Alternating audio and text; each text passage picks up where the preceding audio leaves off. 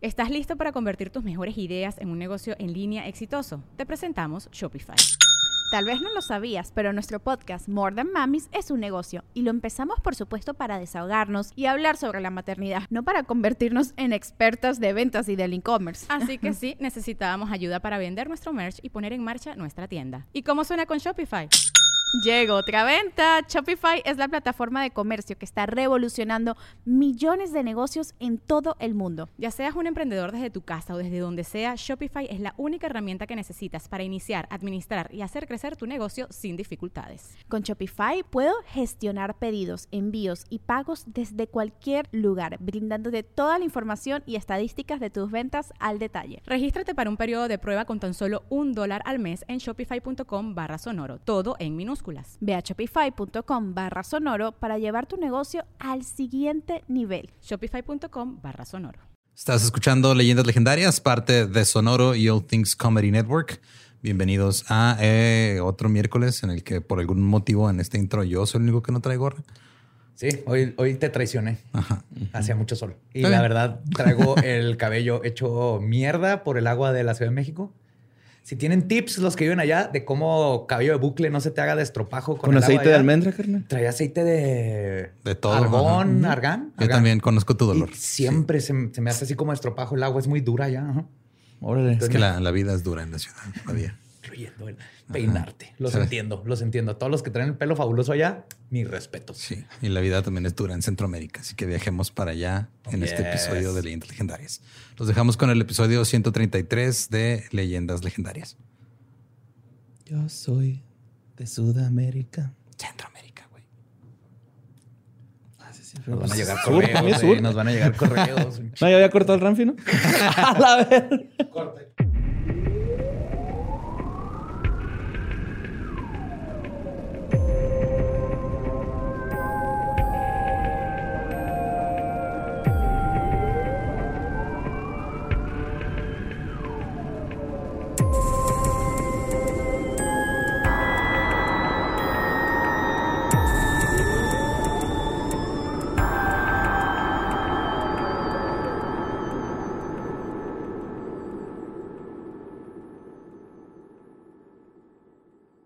Bienvenidos a Leyendas Legendarias, el podcast en donde cada semana yo, José Antonio Badía, le contaré a Eduardo Espinosa y a Mario Capistrán casos de crimen real, fenómenos paranormales o eventos históricos tan peculiares, notorios y fantásticos que se ganaron el título de Leyendas Legendarias. Es otro miércoles macabroso.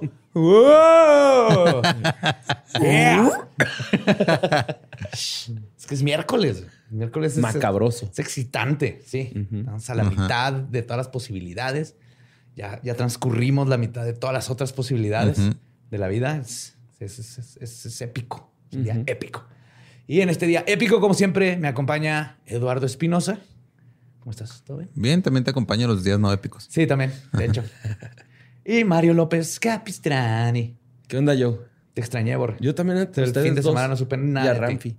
No, güey, pues que ya ya no salgo, güey, los fines de semana. Ah, mira.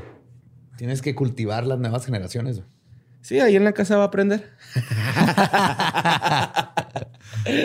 Pero sí, güey, este, muy bien. Muchas gracias. Sí, no despiertes a tu papi, mijo. Está muy cansado. crudo ahí tirado. no durmió bien. Vomitando la puerta del carro sin abrirla. Lo primero que va a aprender, tío, es cómo preparar un clamato bien. sí, sí, sí, sí, claro, sí. Yes, yes. Con carnita seca. Pues bueno, vamos a darle a este miércoles macabroso. La maldad es un infortunio universal. No es exclusivo de una cultura, lugar geográfico o situación social. Cada nación tiene sus monstruos y para encontrar a un asesino serial no tenemos que irnos muy lejos. El monstruo de Guatemala, conocido como el primer asesino serial guatemalteco, fue un pervertido, sádico y pederasta cuya ola de terror fue corta pero intensa. Y además, al ser un monstruo sin precedentes, cambió la ley de su país. Hoy les voy a contar la historia de José María Mikulash. Mikulash. Mikulash. Se escribe Mikulax. Mikulax. L-A-X. Mikulax. Mikulax. perro. no, se pronuncia Mikulash. Si tuviera Instagram, hubiera, hubiera estado bien chido su hashtag, güey. Mikulax. Mikulax. Pero vamos a decir Mikulax. Mikulax. Así le culo nomás y ya. Mi culón. Pues como hemos visto en otros casos, por ejemplo con el vampiro de Düsseldorf, este asesino se gestó en una transición política muy importante en Guatemala que dio lugar a un periodo de inestabilidad y violencia, lo que se convierte en un ecosistema perfecto para crear las condiciones idóneas donde se crea este tipo de psicópatas. Es como dejar agua en el verano y salen mosquitos, pero mucho peor. Yes. la otra vez le encontré todas las plantitas que tenemos adentro que son de pura agua y raíz, revisen estaba hasta la madre de, de larvas de mosquito. sí, ah, son peligrosos. No, Gabe y a mí siempre nos atacan bien culero, güey. Siempre vamos a, cuando voy a tu casa, que estamos ahí en el patio, Gabe y yo así todos picoteados, ustedes como si nada, güey. Sí, me es que su piel traslúcida pueden ver la sangre directo de la Ven la vena, van directo la vena. Sí, güey. Los morenos de allá al lado eh, es hit or miss. Depende de dónde te pares. Tú ves, ahí estoy viendo todo el sistema circulatorio. Es mole acá. por los cremositos. Pues, un saludo a todos de Guatemala. mi mamá vivió ahí como 10 años. Salud, cerveza gallo. Salud. Tenemos, ya les toca a ustedes. Tenemos fans en Guatemala, güey. Una vez que se fue a dar show, le dije, ah, saliste en leyendas. Y, ah, qué padre. está, sí, sí, por eso justo ya, ya les tocaba su, su episodio aunque lo siento mucho que es este, pero es leyendas legendarias. Pues en 1944, para darles un poquito de contexto, Guatemala dejó atrás la dictadura del general Jorge Ubico Castañeda, que gobernó durante 14 años. Ay, güey. Sí. En estos tiempos, Guatemala era descrita como, y cito, una cárcel moderna, güey. Porque todo, todo era controlado, todo. Ubico militarizó numerosas instituciones políticas, incluyendo el servicio postal, las escuelas. What the fuck? Yes. ¿Cómo me militarizas de enviar cartas? Ah, de seguro para revisar todas las pinches cartas, güey. Deja tú, güey. Las escuelas. O sea, los maestros. Y las orquestas sinfónicas, güey. Ah, cabrón. Ok. No sé por qué. Bueno, tiene lógica porque, pues, por ejemplo, aquí en México la tienen banda de guerra, ¿no? Las, los militares, güey. Ah, no, sí, también. O sea, muchos ejércitos tienen su pinche casa. Sus orquestas. Su rondalla. Ah, no sé cómo se diga. Sí, porque era la orquesta sinfónica. Qué loco, güey. El, chelista también te podía francotirar a 100 millas. pues Ubico también acaparó todos los poderes, suprimió la libertad de los pobladores y reinó con mano de acero. La ciudadanía se enfureció cuando Ubico trató de reelegirse en 1943, en un contexto en el que el país veía de lejos a los fascistas que peleaban juntos en la Segunda Guerra Mundial. Luego, Ubico, este, sí, este, la gente pensó, perdón, que las cosas iban a mejorar cuando lo quitaron y entró Federico Ponce. Pero este vato era abiertamente un admirador de Hitler. Ah, cabrón. Sí. Así que la gente de Guatemala le dijo, vete a la verga, güey. Y nomás duró cuatro meses en el poder. Ok. ¿Cuatro meses? Cuatro meses, ajá. O sea, en el 40 y... Es que chingado. justo es cuando empezó la revolución Me prometí cuando escuché Guatemala que no iba a decir de Guatemala Guatepeor, pero sí se mamaron, güey. sí, güey. Yo, yo, también lo estaba esperando, güey. Ese que no, dije, no, no lo hagas, güey. No lo hagas. No lo hagas, pero. se fueron de Guatemala a Guatepeor, pero en cuatro meses dijeron a la verga en él y empezó la revolución. Así el güey. Soy fan de Hitler, así dijo, güey. Sí, pues, no así, pero sí. Ajá. más, elocuentemente, vamos a decir. Sí. Ay, güey. Sí, dijo, me guatemama Hitler, dijo, güey. pues es que no era un buen momento para estar en Guatemala, güey. Y en resumen, había un des. ¿Cuándo es buen momento? Cierto. Lo pensaste, va, culero. Cierto, estoy jugando, güey. Y en un, en un hiper mega resumen, no me. Nos estamos viendo, o sea, luego. Mi comadre es de Guatemala. Nosotros viendo esto desde Juárez, güey, como con, con, con, sí, con qué pinche cara, sí, Nos, abrazo, nos, burlamos, pero estamos llorando por, dentro, con ustedes. Los queremos. Y en un súper hiper resumen, porque este no, es un, no es un episodio de la historia política de Guatemala, pero en resumen, había un desmadre político en todo el país. Hubo revoluciones, cambios de gobierno, proyectos de progreso, reformas agrarias y muchos otros cambios sociales. Por lo mismo, muchas situaciones escapaban de las manos de las autoridades. Los abusos que la gente vivía en su día a día se recrudecieron por la impunidad de los perpetradores. Los niños eran una población particularmente vulnerable en estos tiempos, mm. ya que por la escasez de insumos básicos y la pobreza extrema, tenían que salir a la calle a trabajar, arriesgando sus vidas sin saber que encontrar qué comer era el menor de sus problemas, ya que allá afuera se esconden monstruos en plena luz del día. Y este fue el contexto en el cual surgió el asesino José María Mikulash Bush. Bush Ay, también güey. es B-U-X. Ah. Son este nativos, que también Mikulash esto, Bush. como vamos a ver, no ayudó en lo absoluto. güey. Igual que en todos los países de Latinoamérica, este, Tienen son comunidades sí. rezagadas que nadie pela y mucho menos las autoridades. Ay, y- no. Ajá. Sí, se va a poner espeso. Sí, ya, ya me doy. Espeso. El Bush se va a poner espeso. Pues era un joven que vivió en un ambiente precario cuyos papás vivían al día y todo el tiempo se preocupaban por satisfacer sus necesidades básicas. Sus papás, Enrique Mila, este, Mikulax, Mikulash y Juana Bush, oriundos del municipio de Chimaltenango, que se ubica a 52 kilómetros de la ciudad de Guatemala. De ahí es el cojo, ¿no, güey? Es Chimalhuacán. Chimalhuacán. pues es el Chimaltenango de México, creo. ¿Sí? ¿Sí será? No sé, güey. Yo tampoco, pero Es que se- yo sabía que algo sonaba así de donde sea. Chimalhuacán. Chimalhuacanda. Es el No, cojo. Ah, perro, eh. Sí, güey. Pues tiene rodilla biónica y todo. Cojo forever. Pues sus padres eran analfabetas, pobres y se desempeñaban en trabajos agotadores y mal pagados. Además, el racismo, la exclusión y la violencia generaron un ambiente de marginalidad en el, cual es un clima perfecto para la creación de asesinos seriales. Patricia Villagrán y Evelyn Waleska teorizan que José María Mikulash no nació con una tendencia de maldad. Y cito, la información encontrada en los periódicos y piezas del expediente no hace referencia a la existencia de trastornos psicológicos en algunos de los familiares de José Mikulash. Y aunque se sabe poco sobre su vida temprana, lo más probable es que haya sido producto de un embarazo no deseado. Es posible que su madre fuera apenas un adolescente cuando lo tuvo. Por las costumbres de la época, en una comunidad indígena aislada, la tendencia era que las parejas se casaran desde adolescentes. Así es como José María Mikulash nació en el año de 1925 y fue criado por su madre y su padrastro.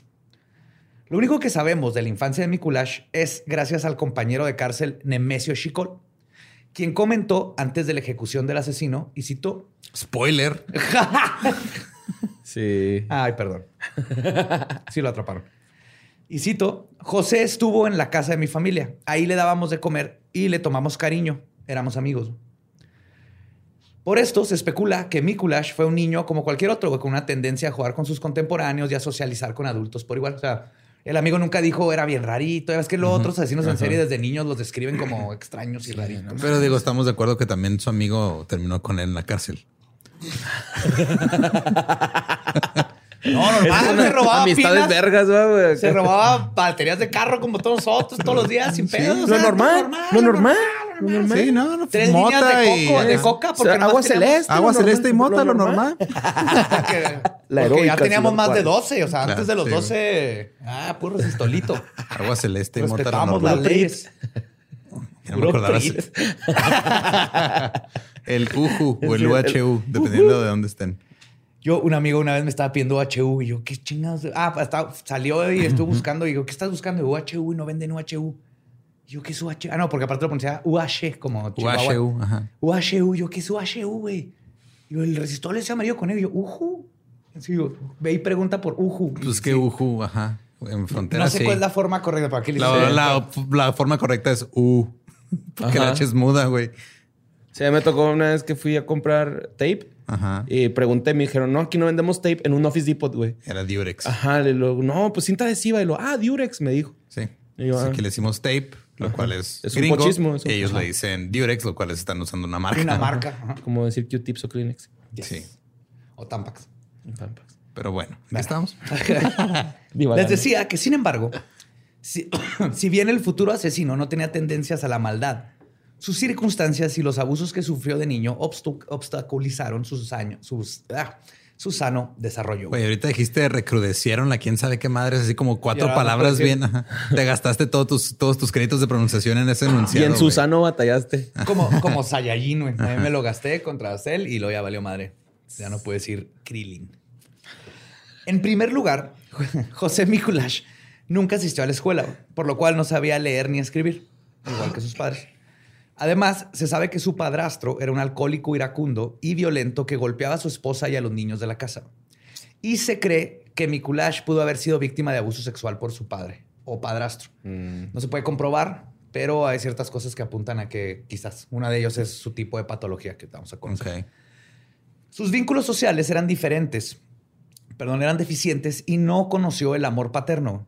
Poco a poco, la precaria vida de Mikulash ge- gestaría al adulto que cometió los crímenes más atroces que Guatemala haya visto. Aunado a todas las intersecciones que marginaron al joven Mikulash, era indígena, de clase pobre, en una comunidad rural, el asesino era homosexual, que dado todas las circunstancias que les acabo de contar y les he contado, no es sorprendente afirmar que para la época y el lugar donde vivió, la homosexualidad no era considerada como algo natural. O sea, todavía ahorita en el 2021 estamos Sí, discutiendo estas tratado con tonterías. desprecio, ¿no? Sí. Y pues la desinformación y el prejuicio provocaron que Mikulash intentara reprimir esa parte de su personalidad, lo cual nomás le está agregando más Ajá, leña. leña al fuego. Ajá. Aunado a todo esto, Mikulash carecía de figuras de autoridad que le enseñaran las normas sociales y a diferenciar entre el bien y el mal. Es probable que los primeros ápices de maldad que surgieron en el joven hayan surgido cuando él tuvo su despertar sexual, desde la adolescencia, como es muy común con los asesinos en serio. El joven comenzó a tener fantasías pederastas, que en ese momento, técnicamente en ese Ah, momento no. eran pederastas, Ah, pues porque, Porque él era un niño. la porque edad. él era un niño, Ajá. Ajá. pero de todas estas fantasías fueron, no, no cambiaron. Ok, no evolucionaron a ya niñas de mi edad, ¿no? Ah. Ok. Es O como el chiste de Mark Norman, güey. Es buenísimo, güey. No lo escucho. Que dice que él este, se siente mal por los pederastas porque dice, pues, o sea, como que, pues, a- cuando tienes la edad te gustan los de tu edad, güey, pero luego cambias. O sea, es como, pues, de niño te gusta el jugo de uva y de grande te gusta el vino, güey. Ajá. O sea, esos güeyes no brincaron al vino. No va así el chiste, pero es la misma idea más o menos. Ajá. Está bien vergas esa observación, güey. Qué rico el vino. alcohólico, güey. Qué bueno que te fuiste Qué por bueno esa que iba a opción, decir, güey. güey. Verga, Todos respiramos. Ay, güey.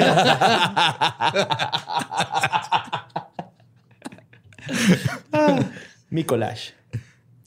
Pues todas estas fantasías que les digo, obviamente fueron creciendo hasta el punto de no poder controlar sus acciones, como es común en los asesinos en serio.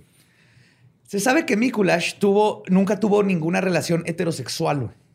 Ok. y tampoco se conoce que haya tenido relaciones con hombres de su misma edad. Entonces, al parecer, sexualmente o sea, Se no le interesaba para nada el, el sexo opuesto y no, no- no se sabe si estaba a escondidas teniendo relaciones, pero no se le conoce nada. Entonces, quién sabe si estaba reprimiendo al 100% su sexualidad, nomás para no arriesgarse. Lo único que le ocupaba la mente, se, se sabe por ya su patología después, y probablemente lo único que lo excitaba era la idea de abusar sexualmente. Ah. Entonces era un asesino tipo poder control. Entonces empezó a hacer en su cabeza poco a poco esta noción de lo que le excita es el, el abuso que viene muy común de jóvenes o niños abusados, que los así es como sacan este, esta cosa que reprimieron. Pues Mikulash nos luchó contra sus perversiones, por lo menos en los primeros años de su adolescencia. Pero al igual que muchos otros asesinos seriales, el joven tuvo muchos problemas con la autoridad y la violencia se convirtió en algo cotidiano en su vida. De los primeros trabajos que tuvo fue como mozo de mercado, cargando bolsas y tirando la basura. Pero esta fuente de ingresos no era suficiente para satisfacer sus necesidades, por lo que comenzó a robar en las calles. Sus robos juveniles fueron creciendo en gravedad y astucia comenzó a usar nombres falsos para estafar gente y luego eh, se graduó a robo a mano armada. La comunidad que reinaba en la Guatemala en los años 40 provocó que Mikulash viera el crimen como algo natural. Mikulash llegó a la conclusión de que sus actos no tendrían consecuencias y comenzó a rondarle por la cabeza la idea de perpetrar actos muchos más perversos que robar. Que es lo que lo mismo con Düsseldorf. Ujú. Había un desmadre alrededor, toda la mentalidad de la gente está de la chingada, como aquí en México con la guerra del narco, como estaba tan desmadrado como el, la, la tela social, que gente como Mikulach es perfecto, que dice, pues que todo es un desmadre, güey, yo también le puedo entrar al desmadre, güey, nadie hace nada, la policía no hace nada. Pues al mismo tiempo, uno de los únicos vínculos que Mikulach tenía era con su primo, Mariano Mikulach, otro joven con las mismas ideas perversas de poder y pederastía. Mikulash comenzó, Mikulash original, Ajá. comenzó a poner en práctica sus fantasías a sus 15 años, cuando empezó a acosar niños y abusar de ellos, pero no los asesinó todavía. Por su falta de cautela y sus actos impulsivos, obviamente fue agarrado y terminó en la cárcel cuando tenía apenas 16 años. No mames. Fue enjuiciado por robo y secuestro de niños y lo sentenciaron a cuatro años en prisión. Ok. El año era Supongo 1942. que era tan poca la condena porque era menor de edad, ¿no? Sí, quiero, quiero pensar. Sí, tenía 16. 16. 17, 18. ¿Salen a los 18 también allá, no? No sé. No sé. Salió a los 20. Ah, no, pues no. Pues, en el año de 1942 y durante el tiempo que estuvo preso, fue cuando Guatemala vivió su transformación, que les conté cuando el dictador Jorge Ubico fue derrocado. Mikulash tuvo su época de enfriamiento durante la cárcel. Aparentemente no tendió hacia la violencia y se comportó como un ser humano común y corriente. Pero la verdad es que Mikulash no estaba rehabilitado ni se estaba rehabilitando. Sus perversiones solo estaban creciendo dentro de su cabeza, solo que en la cárcel no tenía el tipo de víctima Mm. para poder actuar sobre ellas. Así que sus fantasías solo estuvieron en espera de ser liberadas en el momento que el mismo Mikulash saliera de la cárcel. Para este momento, Guatemala ya no estaba regida por el sanguinario dictador, sino que por primera vez fue elegido Juan José Arevalo con el 85% de los votos en una elección justa y Es un democrática. chingo. Ok. Sí. Pues José María sale de prisión en enero de 1946, cuando tenía ya 21 años. Y fue como eh, si hubieran liberado a un monstruo desaforado, ya que no estuvo ni seis meses en las calles. güey. Aquí él salió directo a... A lo que vas. Pues sí, sí, güey. O sea, lo dije feo, pero sí, güey. Sí, Borre. Sí. No mames, güey. O sea que todo fue muy rápido para este asesino. En chinga, güey. No mames, qué pedo. En chinga. Es, es casi un... Lo considero más un spree killer. Pero, o sea, sí es asesino en serie, pero su, su modus operandi es como de un asesino spree que uno y otro y otro y otro y otro. O sea, sí tenía periodos de enfriamiento, pero era. Se volvió loco. Pues quien lo recogió saliendo de la cárcel, güey, fue Mariano, con quien se preparó para llevar a cabo los crímenes más atroces que ha visto el país. La matanza fue desaforada y la perversión incontenida. güey. Entre enero y abril del 46 se encontraron los cuerpos de 15 niños entre 8 y 15 Ah, años. güey. Cabrón. O sea, estamos hablando de un asesino serial que fueron Ajá. 6 meses. Menos. Ajá. 15. 15. ¿Y era siempre, o sea, lo hacía junto con el primo o fue por Ajá. su lado? Sí, Ok. vamos a ver, pero era con el primo. Pero Pues- el primo también le entraba el pedo, güey. Sí. No mames, güey. José María y Mariano desahogaron sus peores impulsos a través del engaño y por la ino- aprovechándose de la inocencia de los jovencitos y niños. Eh, yo, es- sorry, me quedé con una duda. ¿Esa madre es genético, güey? Mm. En ciertos casos, sí. Sí hay familias que traen cierta genética que se ha descubierto que tienden, tienden a la violencia, más no al asesino en serie. O sea, un asesino en serie no da, pero sí puedes tener ciertos genes que inhiben, por ejemplo, tu habilidad de controlar tus impulsos, que por lo general te lleva a ser una persona violenta. Pero para terminar como asesino en serie o ya una depravación muy grande, eh, eh, necesitas muchos otros factores ahí que se involucran. Pero por lo general, no sé, todos no conoces familias donde el papá es bien violento cuando pistea y luego el hijo es bien violento cuando pistea. Y luego eso a veces tiene que ver con la genética. Más la crianza, porque... ¿Cierto? Sí. Sí, pero yo conozco compas que siempre que están en fiestas se agarran a putazos ellos y los primos. Ok. Siempre súper buena onda, se agarran a putazos horrible. Siguiente peda, ahí estaban todos buena onda, se agarran a putazos horrible. Era así como genético. Tradición familiar. Sí.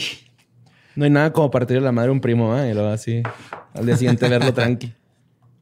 Pues muy pronto comenzaron a haber denuncias por desapariciones y se encontraron los cuerpos de los niños o los patojitos, que es como les dicen en Guatemala. ¿Patojitos? ¿A los niños? Sí. Pingos. ¡Eh, patojito!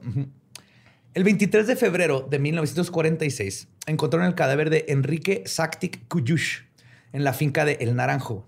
Fue el primer cuerpo que encontraron. Estaba, y cito, hincado sobre la arena con el frente pegado a la peña de oriente a poniente, con ambos brazos bien amarrados al cuerpo, con varias vueltas dadas con un cablecito. Me encanta que pusieron cablecito.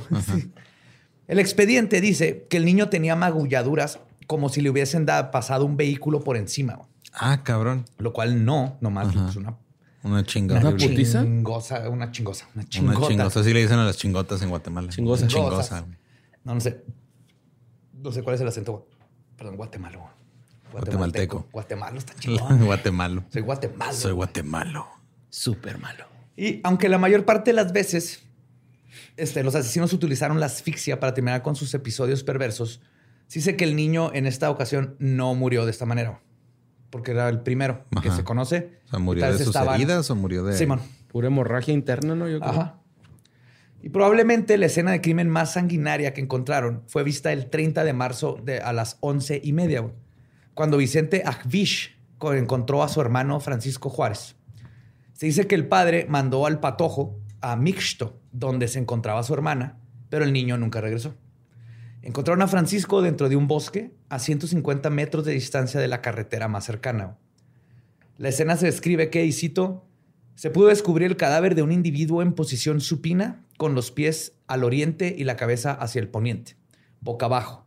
Vestía camiseta de manta blanca usada, pantalón color azul de lona usado, descalzado, sin saco, con las piernas abiertas, medio encogidas y debajo del cuero el brazo derecho desaparecido, con la cabeza al descubierto. Ah, cabrón. Y además estaba en estado de putrefacción y con la espalda amoretada. Se le puso boca arriba y la faz, tenía de- la faz la tenía desfigurada porque la destruyeron las aves de rapiña. No tenía carnes. Y el cuello estaba con un lazo bien ceñido. Causa de muerte, asfixia. Es el primero Mm. que sí murió con la asfixia. Ya cambiaron de cablecito a soga. Ah, sí. Cablecito. El 23 de enero de 1946, Miguel Ángel Valenzuela le dijo a su mamá que unos individuos le dijeron, y citó, vamos atrás de la tribuna, tengo unos conejitos. Ok. Pero era solo para llevárselo a un lugar apartado y abusar sexualmente de él. Y cito, le dijeron sus víctimas, sus víctimas, los victimarios, si te quejas te mato. Y esto es lo que le dijeron y según el chavito cuando contó la historia, dijo, y cito, que tenían espuma en la boca, güey. Mientras le decían estas cosas. ¿Cómo O sea, están pinches rabiosos. Pues no rabiosos, pero Violentos, escupiendo y ajá. violentos acá. Y esta, y justo era, esta era una de las tácticas más comunes. güey. Le decían a los niños que tenían conejitos de colores y los invitaban a acompañarlos a la madriguera. Ok. De, sí. Solo para chavos. Chingado. de esta forma, se aprovechaban de la inocencia y la vulnerabilidad de los niños. Pues es que todos los conejitos son de colores, güey. No, pero yo, bueno, no sé, pero yo cuando leía... Ellos decían como que de forma arcoíris, ¿no? Algo así. No, o sea, es- que eso- Es que también dicen, ah, los pollitos de colores, pues todos los pollitos son de colores, güey. Que no sean colores naturales es diferente. Ajá. Pero yo los asocio, cuando dicen de colores, yo los asocio con Ajá. azules y morados. Sí, que no son blancos o grises o Ajá. negros. Que te lo estaban O pintados y los se morían Ajá. porque estaban Sí. todos... Porque no, no era lo suficientemente responsable para tener un pinche conejito o un pato, güey. Y porque lo hicieron tragar litros de pintura, güey, antes de pintarlo. ¿Has visto cómo los pintan? Los echan una cubeta, güey, y los agitan ahí como, como un boneless. Ajá. Como boneless, güey. O sea, eso Pues los están entrenando, ¿no? el siguiente paso.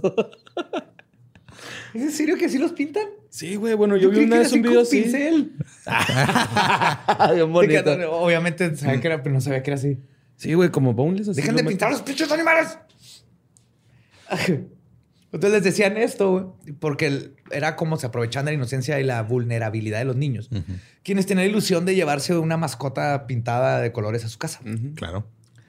Y estando en la supuesta madriguera, los dos les, se echaban sobre la víctima, le ponían un- una soga en el cuello, le amarraban los brazos, abusaban sexualmente de ellos.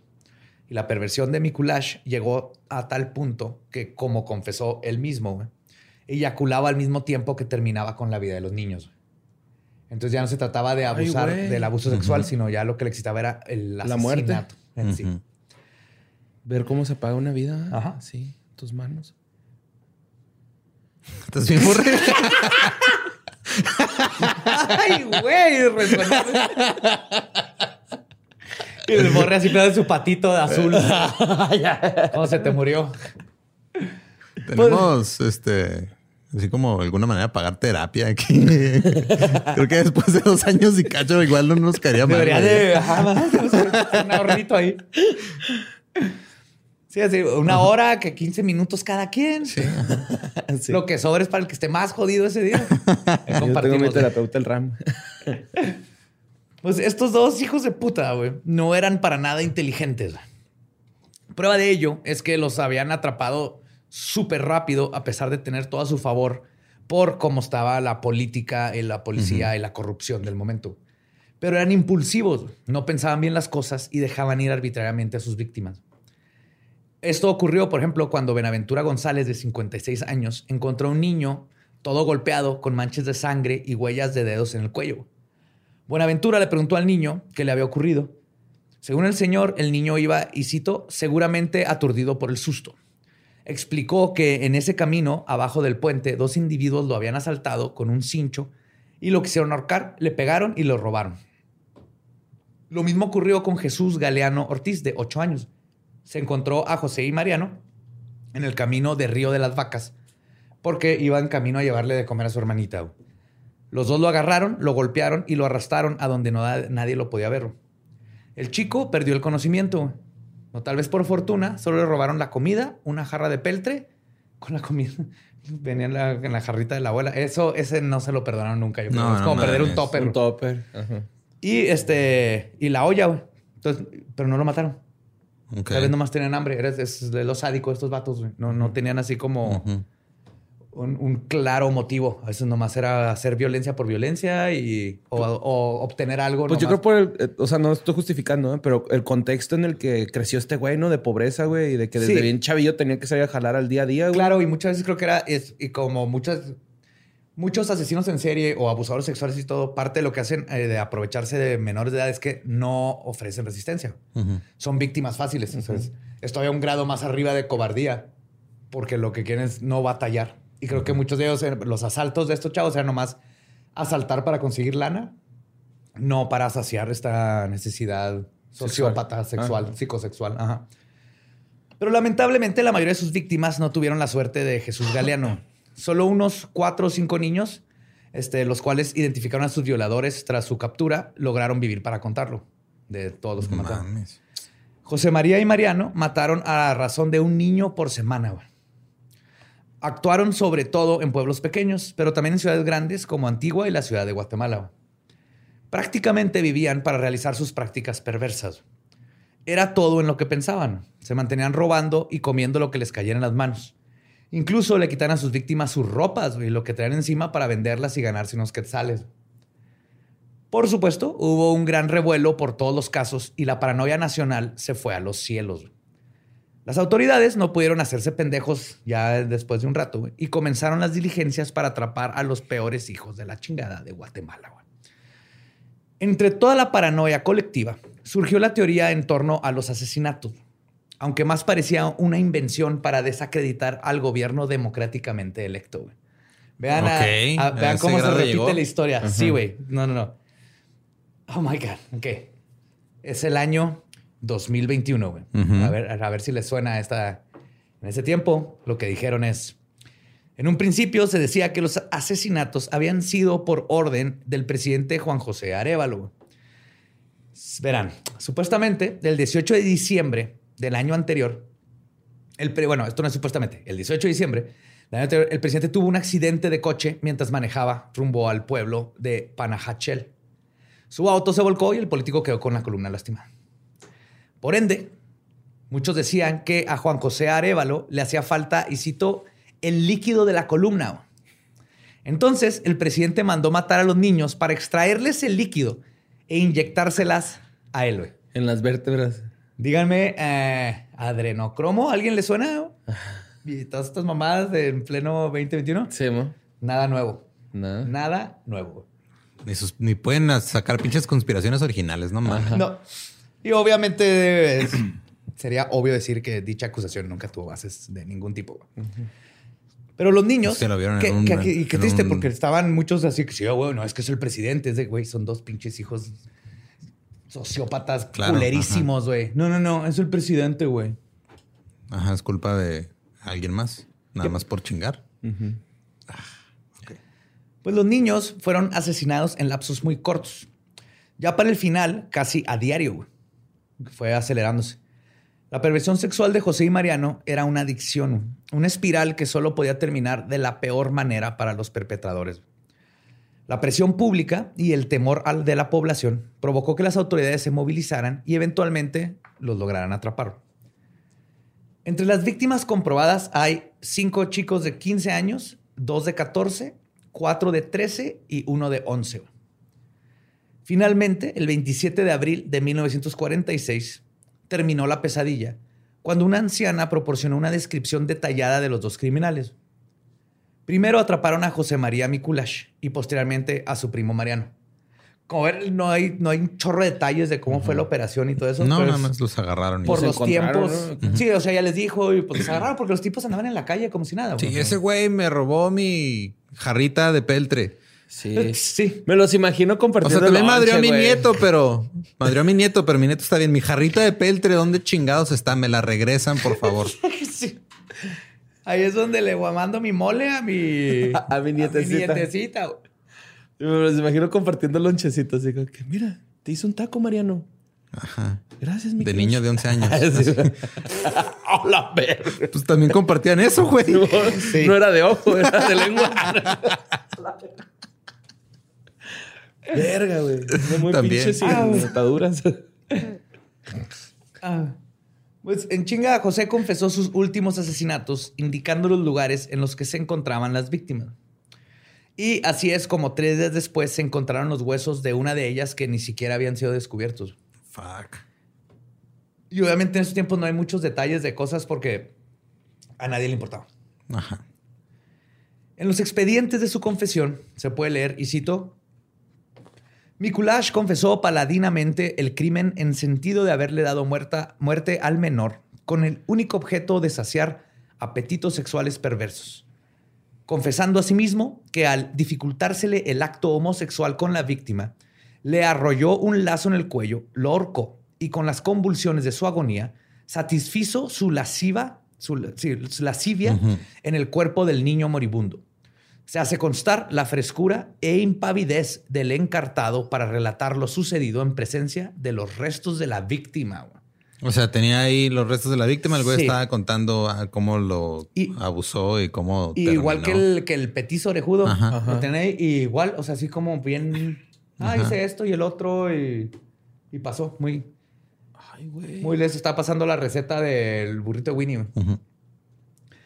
Qué terrible manera de referirse a eso, pero Me fue algo tan relax como. Ok. Sí, no, perdón, no quiero que asocien burrito de Winnie con, con asesinato. Sí, sí. Ay, ay, no, ay.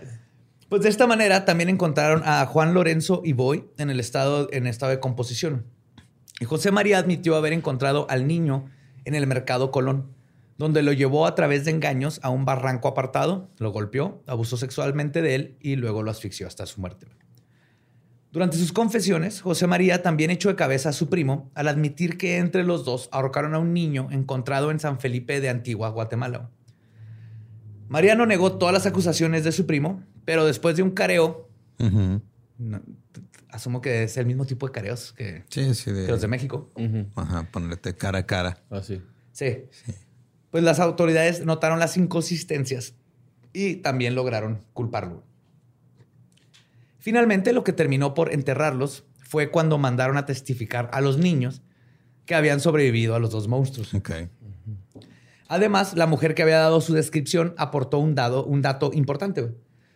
Pues Mikulash tenía un problema al caminar que lo hacía muy No reconocible. mal, le fallaba un remo. Ajá. Ah, huevo. Chocolate. Sí. Carro chocolate. Y, en fin, los atroces crímenes de... Será un pedo del lugares que empiezan con chimal. Chance. Ah, Algo en el agua ahí. Sí. Pero te hay agua. Pues sí, había un río Las Vacas. Ah, sí, cierto. sí. Ajá. Pero era para las vacas nomás. No, Güey, están, asumiendo, qué- están asumiendo que es un río con agua, güey, no un río con, Con vacas.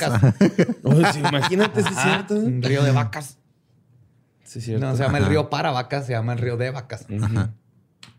O puede ser un río de lechita. De vaca. Se llama No, el de río de lechita de vaca.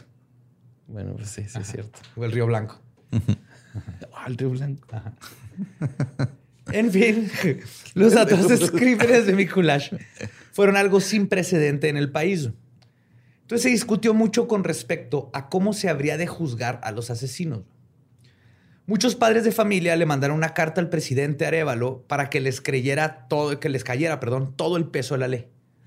Y la carta decía así, y cito, Señor presidente constitucional, doctor Juan José Arevalo B., todos los firmantes a la presente y en nombre de toda la sociedad y pueblo de, Ángel, de Antigua Guatemala, y particularmente padres de familia, respetuosamente venimos ante usted a pedirle que hoy no se camine con contemplaciones, como en otras ocasiones ha pasado, con los criminales más salvajes comparados solamente con las fieras como lo son José Mikulash Bush y Mariano Macu Mikulash.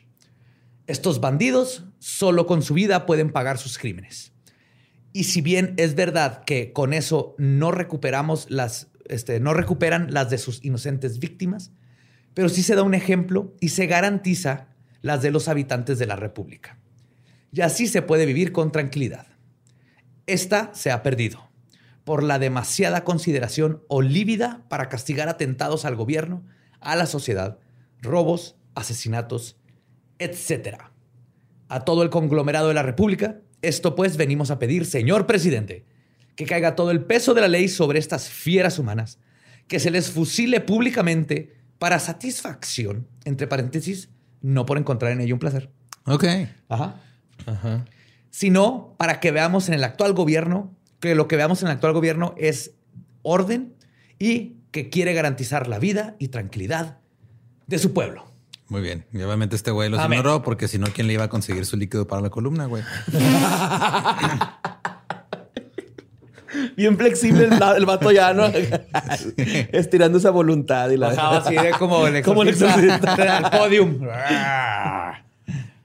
Y cierran con justicia, señor presidente. Justicia pide el público que tiene en usted toda su confianza y lealtad.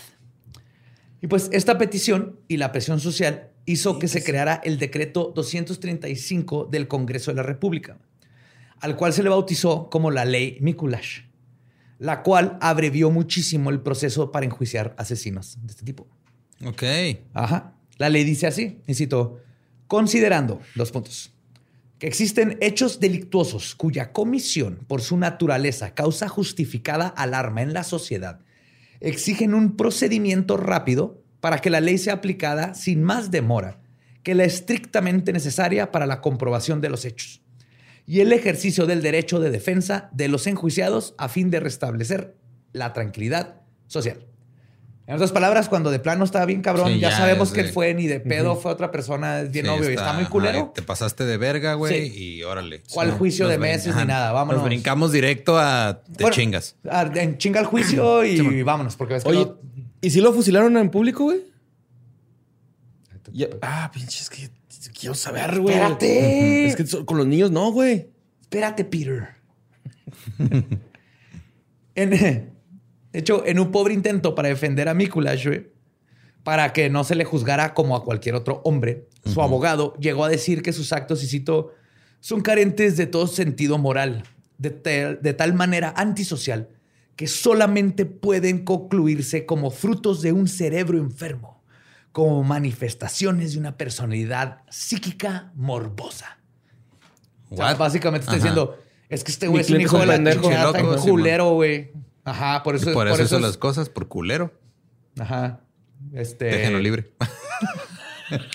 Por favor. Por favor. sí. Por Que favor. así es tan culero que es así, así pues, mata gente. No es su culpa. Es Es culero. culpa de los niños que van solos ahí con sus chorcitos. Con sus ¿para qué los camisas blancas de Boy masa. Scouts? No es culpa de mi cliente que haya Boy Scouts. Sí. ¿Han visto algo tan bonito como una jarra de peltre? Ah, Cuando viene rellena del cocido que acaba de hacer la abuela. Ustedes no se pueden resistir. Es lo que le pasó a mi cliente. Porque aparte es un violento sociópata, psicópata. No es su culpa. Tenía hambre. Si hubieran tapado bien ese peltre, no le hubiera llegado el horrorcito. Pero los intentos no dieron fruto. Bajo la ley Mikulash, los acusados fueron, que fueron capturados el 26, este 26 y 27 de abril. Es que eso es un pedo, o sea, como cuando nombran una enfermedad así con el apellido de la persona en la que lo descubrieron, güey. Lo es lo mismo cuando pasa una ley con tu apellido, es de, o sea, Pero todo lo contrario, porque el- la enfermedad es así como el doctor que la descubrió y todo. Es como que, yay, como... Y acá es el Como la víctima. que fue tan culero Simón. que hiciste que hiciera una ley por tu culpa, güey.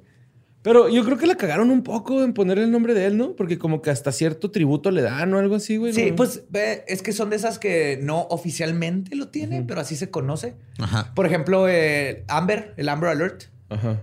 La alerta ámbar. La Sí, alerta este- Amber este no está- oficialmente no se llama así, pero así se conoce. Porque, Porque se les perdió un disco de 311, güey, que traía esa rola.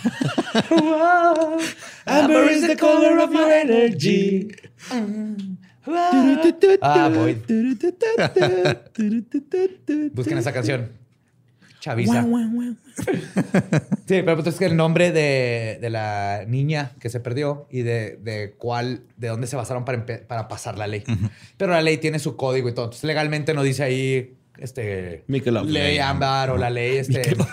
es una birria. ¿no? ¿What? Es la ley Michelob, pues la de, echar- de ponerte pedona. acá. ¿Con agua? Pues. eh, está la Michelob eh, Gold y esa está chida, güey. y luego. Sí, tú dices. Eh, No, no. Tenemos que revisar la ley Michelob. Sí, en en el gabacho está chida esa la doradita, güey, la Gold. Primero el vino, güey. Ahorita no, ahí andas. And- es que, güey, ya Andas bien tenía un chingo sediento, sin güey. pistear, güey. Ajá. Y ahorita, mira. ¿Eh? Andas bien sediento, Uh, eh. es que trajo caguamas el badía, güey. Eso para mí es muerte. Oh, yes, sir. Thank you. Entonces les decía que bajo esta nueva ley, los capturados el 26 y 27 de abril recibieron su sentencia en tiempo récord. Y el 18 de junio de 1946 les dijeron qué chingados les iba a pasar. José María Mikulash Bush fue condenado a la pena capital por dos de los 15 asesinatos que cometió. Son los dos que se le pudieron comprobar. Es que legalmente es mejor con, con que lo agarres con uno. Ajá. Porque la defensa, si no estás seguro que le puedan comprobar uno, la defensa te puede echar a perder todo tu caso.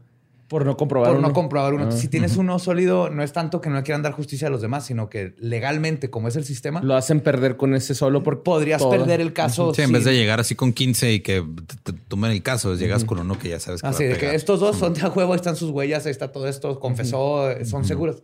Y como son asesinatos, de maneras, le van a dar la misma sentencia por uno que por 15. Porque de todas maneras, no es como que no hablan de todos, o sea, Ajá. nomás que nomás lo estamos jugando por estos dos. Si lo estamos jugando por este, nomás acuérdense de la vez del cablecito, Ajá. y la vez de la Y jarrita del y, la vez de- peltre. Ay, no, es que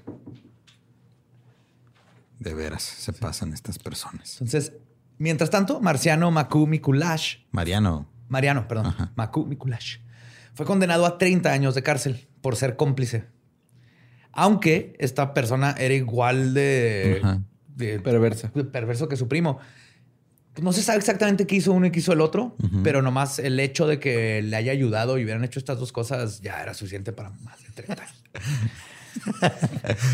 el borre dándole un trago disimulado a la caguama. Sí. No se puede, no hay manera de disimularle un trago a una No. caguama, güey. Sí, el, el- la Disfrútalo, déjate papel ir. de cartón. Ay, estuvo bien rico. Nadie sabe que es caguama si tiene el cartón. en La bolsa Ah, claro. Sí, la gente asume que es un jugo verde en una botella. Yo así, me Café, tomo, güey. yo así me tomo mi proteína, mis insumos de proteína siempre es en bolsa de, de cartón. Claro. Le agrega más proteína. El cartón es pura proteína. Por eso eso comían en, en esa época, güey. De hecho, algunos, algunos dicen que incluso el primo era peor, pero son cosas que no se pueden comprobar fácticamente. güey. A José María lo colocaron frente al pelotón de fusilamiento güey, el 18 de julio de 1946. Frente a la audiencia. Sí. ¿Sí había público?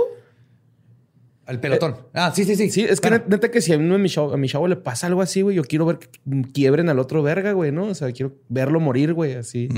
Quieres ver que se le escape la vida Sí. de sus Sus ojos. ojos que se pongan así, sin vida. Como nublados, ¿no? Anda, anda muy... Ajá, qué pedo, güey. Feo. No sé, güey, como que ya estoy madurando. Oh, ¿Viste el abismo? Es que te- cuando volteas a ver el abismo, el abismo te voltea a ver a ti güey, y te ofrece una caguama. Me guiaron hasta allá. ¿Eh? ¿Eh? Entonces digo, la ejecución ocurrió en el cementerio general. que, pues, obviamente, que, listos, ¿verdad? Claro, güey, ya no tienen. Ya nada más lo avientan allá al hoyo. ajá. Ujú. Y cientos de personas fueron a presenciar la aplicación de justicia. ¿Cientos? Ah, güey. Cientos. Nice. Chingos de historias, ¿no? Acá. vendiendo souvenirs. El fusilamiento fue un llamado general para todos los asesinatos de la calaña de José María. Básicamente le están diciendo, y cito, ya no habrá impunidad para ustedes. O eso es lo que se intenta, pero la pena de muerte, la verdad, no funciona como deterrente para el crimen. En No, absoluto es está pedo. comprobado que no funciona. Que mientras el sistema no funcione, Ajá. la pena de muerte tampoco. Pues José María Mikulash pidió solamente dos cosas. ¿De su última cena? Ajá. Una jarrita de No, peltre y un chavillo. la verga. Un huevito kinder, güey. así. Ah, tráiganme mis conejitos. ¿Quién va a cuidar a mis conejitos? Pásame mi tricks. No, pidió dos cosas, güey. Que le dieran dos octavos de aguardiente. ok. Qué cura, ¿no? Yo hubiera pedido la botella, o sea, ya Pues qué sí, chingados, güey. ajá. Que, que me fusilen tirado en el piso, guacareado, güey. Ni cuenta me doy. Pero pidió dos octavos de aguardiente y que recibiera, y cito, asistencia espiritual. ¿Para qué? A ver, o sea, ¿qué va a pasar, güey? O sea, que le van a asistir espiritualmente. Va a llegar un sacerdote, lo va a perdonar y bajo las reglas canónicas del canon católico, ¿Te se va a ir al cielo. Si, te, si te Si te arrepientes, te vas al cielo. O sea, está en el cielo. Con la madre A lo mejor el padre llevaba acá Y un Hitler. chavillo ahí O sea, clavado. es una. En un pastel, ¿no? Así. wow. ¿En qué se iban a sentar entonces? Ya me perdí. Ay, güey. Es que es, es muy diferente decir este mi culax está en el cielo que el cielo está en mi culax. Oh my God. Llevo toda la pinche hora, güey, aguantándome cada vez que es un mi culax esto, mi culax aquello, güey. Que Ni siquiera va una hora, o sea, No. pero es sentido Miculax. eterno, güey. Pues antes de ser acribillado, José María pidió dar sus últimas palabras. Sin embargo, en vez de disculparse, como lo haría una persona normal, lo que dijo es que él solo había matado a cuatro y su primo al resto, güey. Wow. O sea, voy a usar mis últimas palabras para echar de cabeza al otro cabrón. Yes. Yes. Ajá. Y no es justo. Sí. No es justo porque nos tocaban la mitad a cada uno. Quedamos que uno y uno y este güey es bien aborazado. A mí nunca me la chuparon. Ese es el animal que tiene que estar fusilando. Ay, güey. Pero pues sí, ¿no? Eh, güey, pues tú hicimos las cosas juntos, tú también deberías de ser fusilado, ¿no? La neta. Pues es que sería lo Sí. justo. O sea, pues están, están los dos haciendo lo mismo, güey. O sea, Sí. ¿qué, qué importa quién fue el que lo terminó de ahorcar, güey? La neta. O sea, en esas circunstancias yo digo que... pues, ¿Por qué no lo paró? ¿Ah? Ajá, ¿Por güey. qué no- Sí, Eh, güey, exactamente güey, lo ¿qué mismo. bueno, que- ya estaba parado, güey. El punto es por qué no lo detuvo. No, pero lo mismo, como que separar culpas, así que esta se merece pena de muerte, esta nomás 30 años, aparte Ajá, de güey. diferencias de... no, Eh. O sea, agarraron bien chavitos, o sea, este vato... Yo creo que ya se está a los una 50, casa, güey. Ajá. Es de los dos hicieron exactamente las mismas atrocidades, güey. Eh, ojalá Con, un unos- podcast que con unos y de otros detalles de personas. Mariano Mikulash. Sí, Mikulash.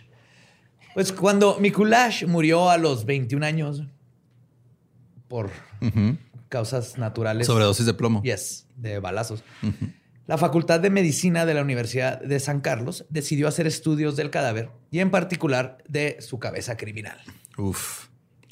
Por lo cual le terminaron decapitando este, la cabeza y revisaron su cerebro para ver si existían anomalías fisiológicas que pudieran echar a luz el origen de la maldad.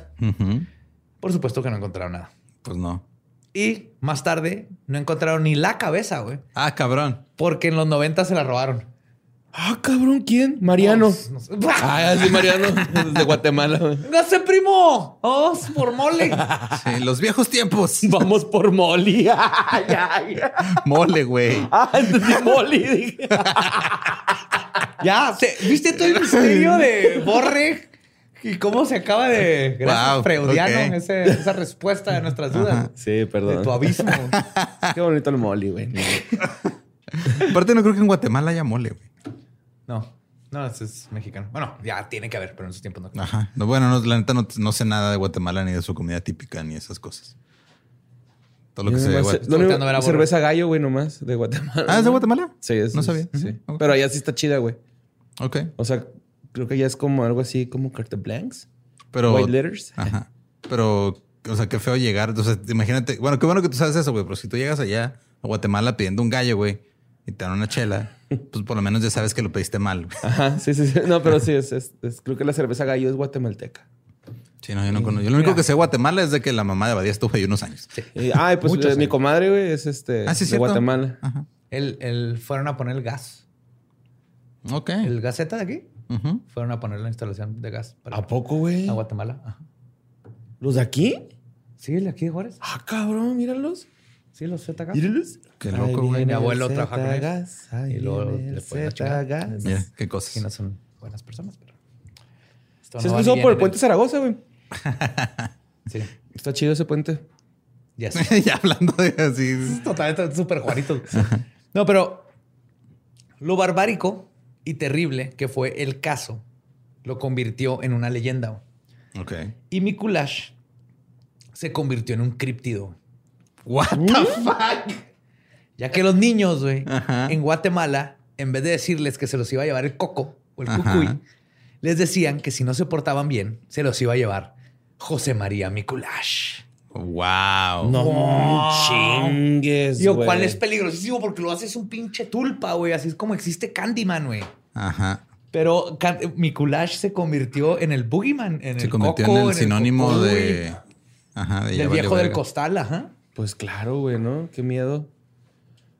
Ay, güey, no mames. Que te amenacen con eso tus papás así de, "Ay, güey, si no te portas bien, bien. Te va, o sea, es, eh, Te van a cochar, güey, si no te portas es que, es que está más culera esa amenaza porque el coco o el cucuy o lo que sea es un ente así no descrito.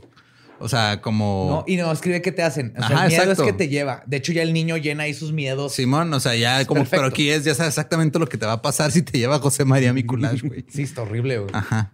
Es como, desde, mi hijo, si te portas mal, va a venir Más- Ed Maciel. Kemper. Sí. No, Sí, güey. ¿A quién?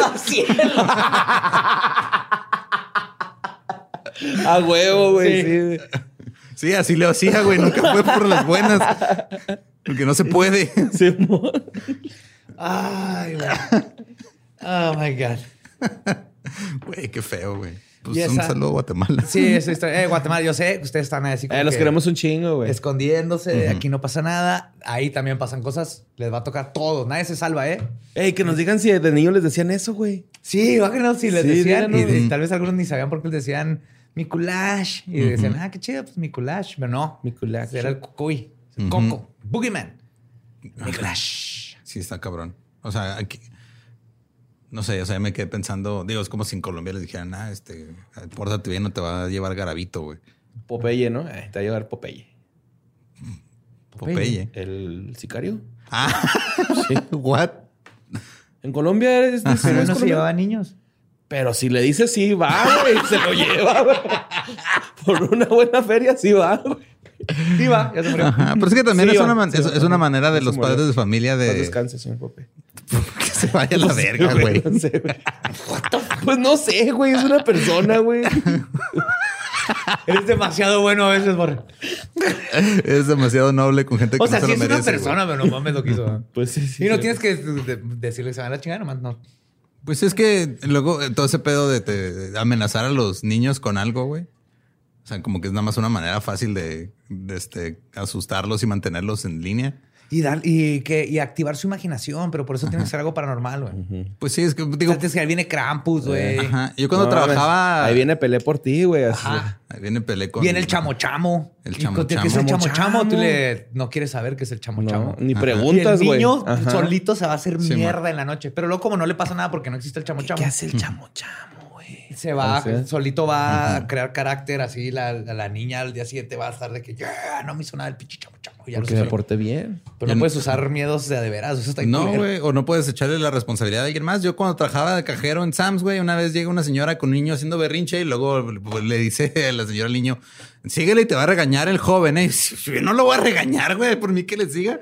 Eres el cucuy de, de Sam's. Ajá, pues me vieron, dicho- me vieron pálido y largo, güey, flaco. Está más flaco en ese entonces, dijeron. Slender Lolo. Le das, te voy a llevar, te voy a robar, culero, eh. No, yo sí volteé con la y le dije, yo no voy a hacer nada.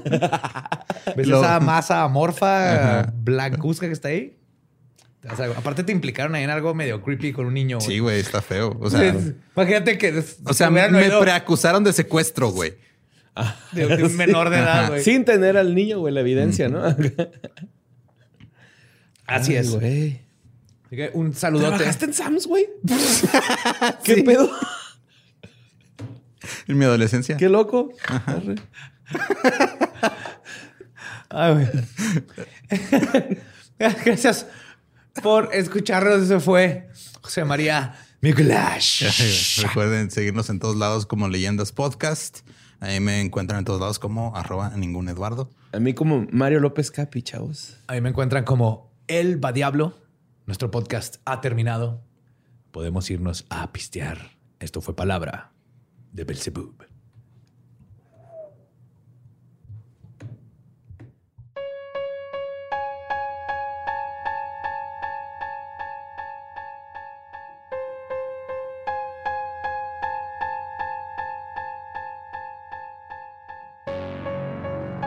Y ese fue José María Miculash, primer asesino en serie guatemalteco. Uh, y fun fact, ahorita para el contenido extra para Patreon, les voy a contar la historia de mi madre.